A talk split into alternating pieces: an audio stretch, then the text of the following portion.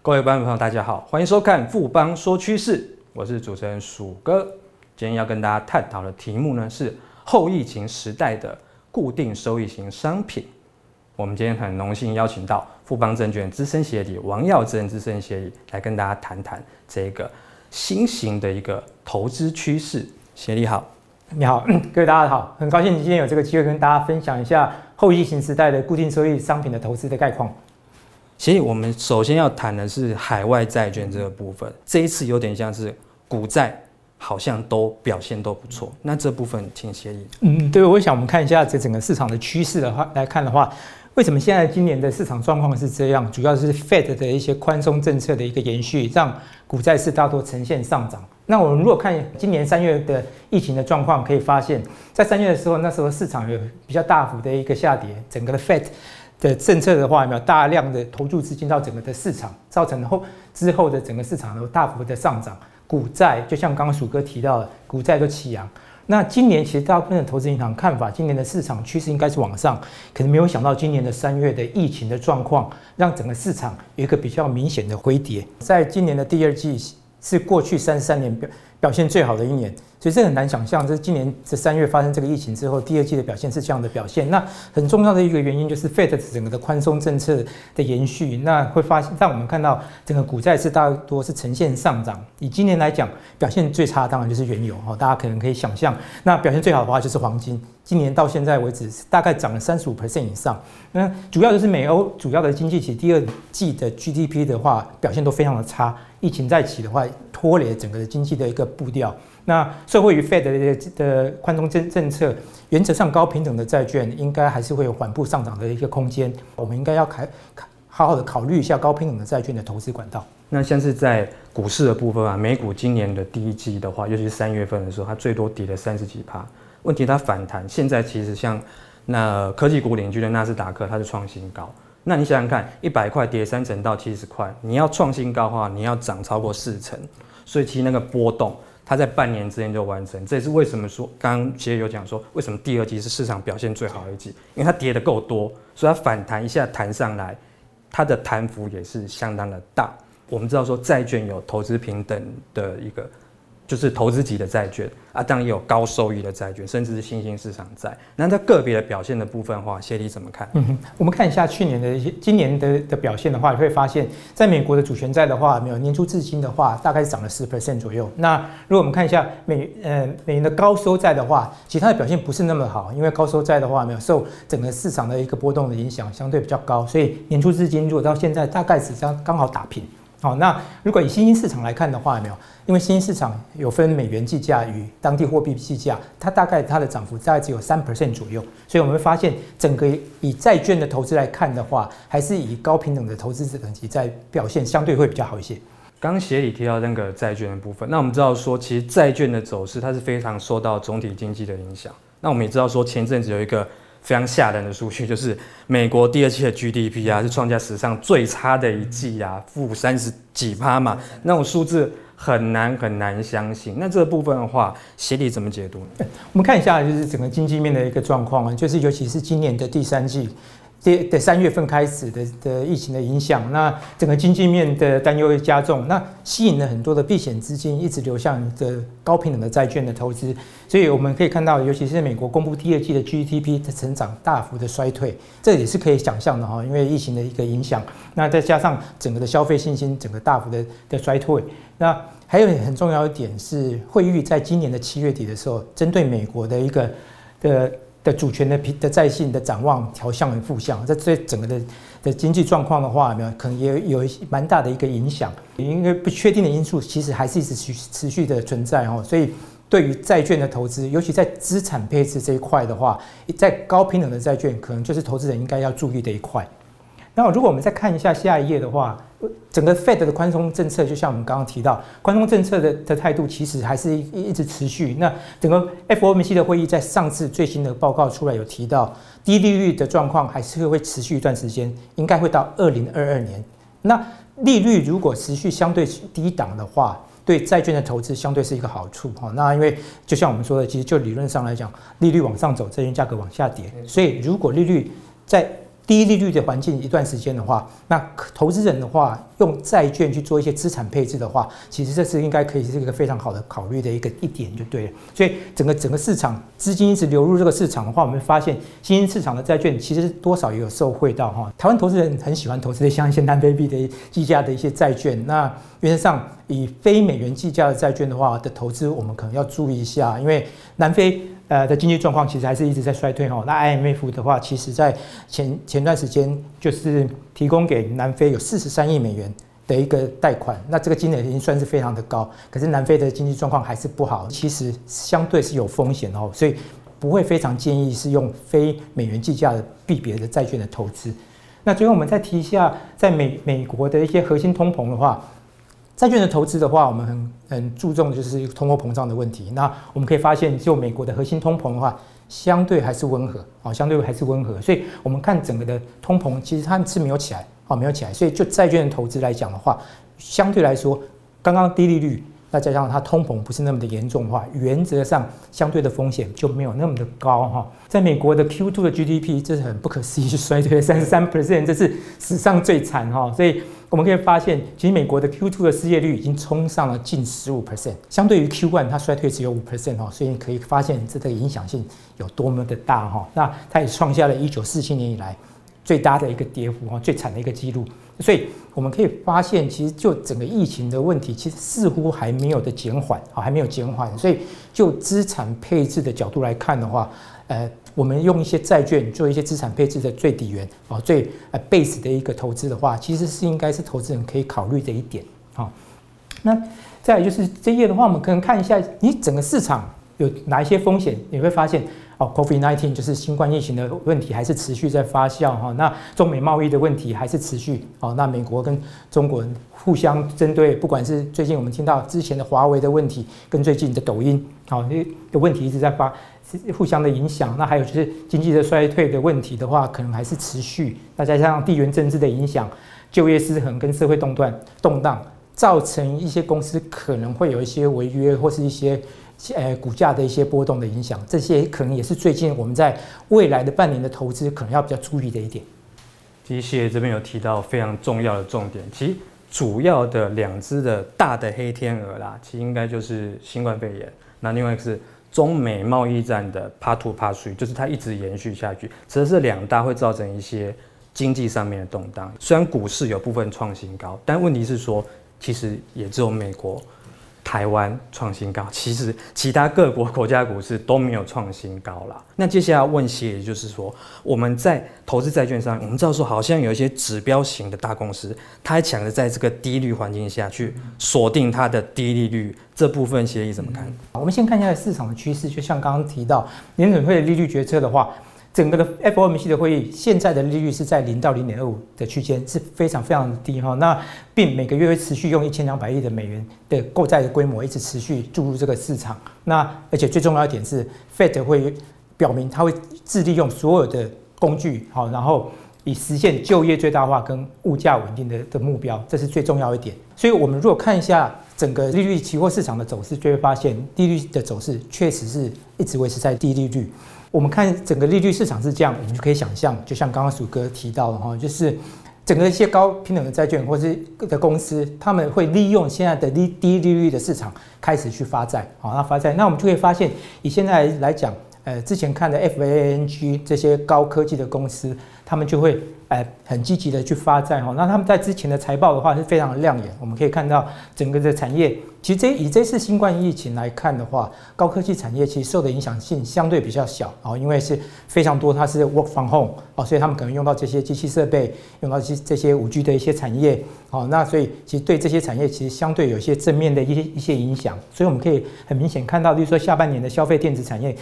都可以渴望回升哦。那最重要的话，我们不管是在债券投资或是结构型商品的投资的话，我们的标的可以看一下，就是说五 G 啦、云端、物联网的一些投资的这些标的，原则上它在下半年的话，应该会受惠于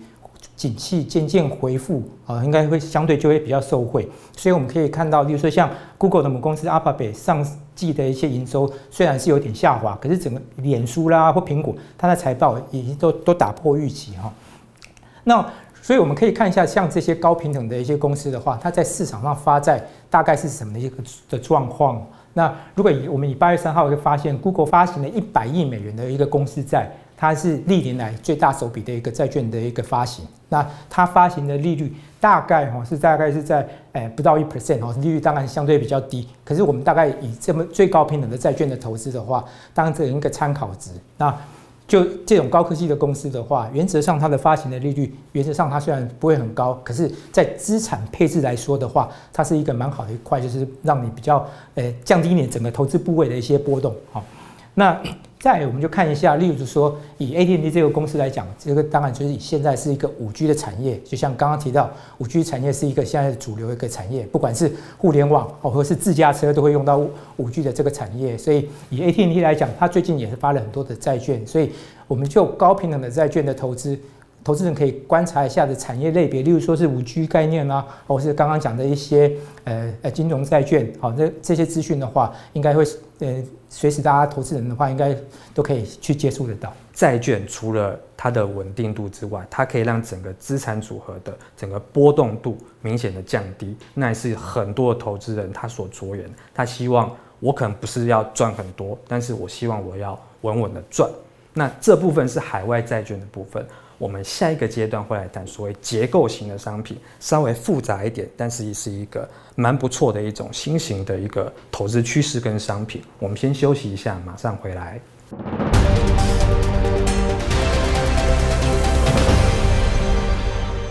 欢迎回到富邦说趋势。我们上一个阶段提到的是海外债券，那我们第二个阶段呢要提到稍微复杂复杂一点的，叫做结构型的商品。结构型的商品概念是什么？简单来讲，其实它一开始叫 structure note，其实它是类似一种债券的产品。请谢谢帮我们再详细的、有深入浅出的介绍一下。就投资人他可能卖出部分的选择权，他的获利的话没有放在一些投资标，放在投资里面，它可能产生一些获利。那年化报酬率可能是在大概十几 percent 左右。那连接的标的，就像刚刚鼠哥提到的话，我们可能就是说，以最近呃最投资呃投资人比较注重的一些，例如说像金融股。或者是说像，甚至像这些台积电啊，或者一些五 G 的这些产业，其实都是投资人比较青睐的一些产业。那例如说有些波动比较大的一些个股，例如说像刚刚提到的特斯拉，或是说像这一个礼拜要分要分割的一些股票，特斯拉跟苹果都是这个礼拜要分割，也是投资人比较注重的一个标的。那结构型商品的概念的话，主要就是说，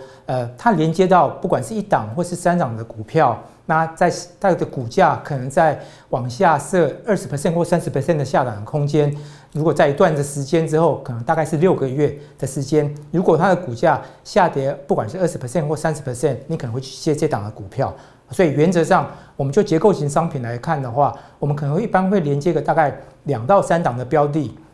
天期大概是用半半年左右，六个月的时间为主。那票息大概是十 percent 左右。好，那它当然相对于高平等的债券，它有一些相对的风险，是因为它是连接到一个股票。那虽然它让你的股价在下跌大概三十 percent、四十 percent 之后才去接股票，可它相对来说，当然跟债券来比，相对有一些风险。所以结构型商品的投资就必须要是专业投资人。那关于结构型商品要怎么去投资，有哪些产业？那我们可能可以看一下，就是说。例如说，我们看一下以现在最红的一些五 G 的产业，那整个二零三五年的话，五 G 的产业可能就会有到三点六兆美金的一个产值，所以我们会看到，其实就五 G 这是一个主要的一个 trend，所以结构型商品有很多，就是我们会连接到五 G 的相对概念。那五 G 的相对概念有哪些股票？那其实不管是在台湾或美国，我们可能会看到，例如说，就像我们刚刚提到的，例如说 AT&T。它这是一个明确的五 G 的概念。那 AT&T 是美国啊最主要的一个通讯商，它整个的五 G 的呃网络已经覆盖了全美的三百二十七个一个市场哈。那还有没有什么五 G 的相关的一个公司？例如说高通 Qualcomm 也是一个哈，它提供一个手机的一个晶片，所以 q u a l c o m 也是一个标的，就是就这个产业。那当然，例如说超微也是台湾投资人非常呃耳熟能详的一个标的。如果看一下五 G 整个的概念的话，我们会发现它在之前可能有一些下跌。好，那如果就像搭配我们刚刚提到结构型商品，它可以让你的股价在下跌个大概二十到三十 percent 之后，有没有可能去承接这些呃主要的一些趋势的一些股票？就投资人来来看的话，有没有？它也是一个不错的选择。所以这边提到是五 G 的部分，那我们知道说，其实优质的公司除了科技之外，当然有一些老牌的，不管是金融或是传产股。那我们常提到这个部分，我们就会想到一位，就是全球股市文，就是巴菲特啦。那我们知道说，他持股里面的话，其实他有很大的比重是在传产。而且是一般的一些消费品，然后它当然还有更大一个部分，其实是在金融股。那像这个部分的话，可能也是结构型商品相关可能连接的标的嘛。我们可以看到，巴菲特其实在这次最新的一个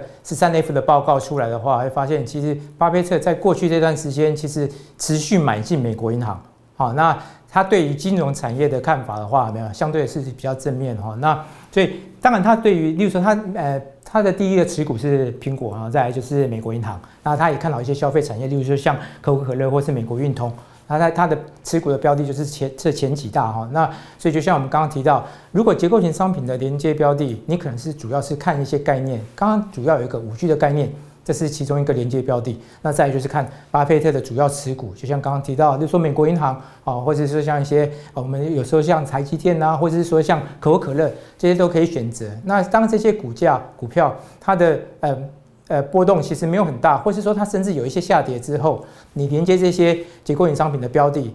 让它的股价在下跌二三十 percent 之后再去承接这些股票的话，那你如果没有承接到这些股票，它给你的报酬大概是十 percent 上下。相对来说的话，就台湾投资人他对股票有概念的投资的话，这是一个蛮不错的标的。那所以我们可以看一下，就是像刚提到巴菲特他的概念股，就主要是一些像金融，那像美国银行啊，美国银行的话，就是主要就是我刚刚有提到，就是巴菲特在过去几个礼拜有。持续一直增持了美国银行的股票哈，那美国银行在年初至今的话有没有？它其实它的绩效表现虽然不是很好，可是相对来说，就像我们刚刚提到，相对科技股今年以来很多的涨幅是三十 percent 到五十 percent 以上。那如果就金融股来讲，它的表现是平平，甚至有一些下跌。那如果再让它下跌个二三十 percent，再承接这些呃高平等的一些公司的话，甚至巴菲特主要持股的公司，我想一般的投资人他应该相对会有兴趣。好，那再看看，就说像美国运通，那我想美国运通也是主要是巴菲特的主要持股。那它的概念就像我们刚刚提到这些公司的话，它在今年的的绩效的股价表现虽然不是非常的抢眼，可是结构型商品的话，你其实连接它其实也是一个不错的选择哈。那当然可口可乐的话，就大家是最有印象哈。巴菲特每次开股东会的话，他就一天要喝六罐的可口可乐嘛。好，所以他这像这些。股票的话没有，它的呃股价的波动不是非常的大，都是蛮不错，是连接结构型商品的一个主要的一些标的。好，那所以我们可以看到，就它整个的股价的走势，就是说可口可乐在今年的三月的一些指数的呃股价的走势，跟美国银行啦，跟美国运通，它的股价在今年的三月份都有一些明显的回跌之后，那如果我们这个时候去做一些结构型商品，那你在股价没有再跌个二三十 percent。的的情况之下，你会收到一个相对的高息，大概十 percent 上下。那如果在跌了这么多的情况之下，再跌个二三十 percent 去接这些股票，啊，原则上它又是巴菲特的主要持股，那相对来说你的成本相对巴菲特又低了很多啊，所以这些都是不错的结构性商品的标的。其实这些结构性商品它选的标的都是大型的蓝筹股，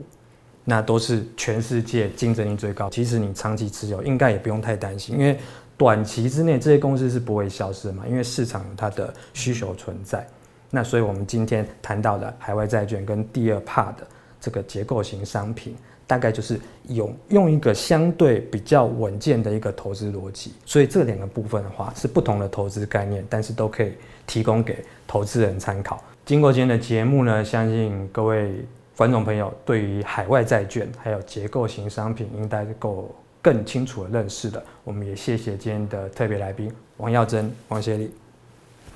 富邦说趋势，我是鼠哥，我们下次见。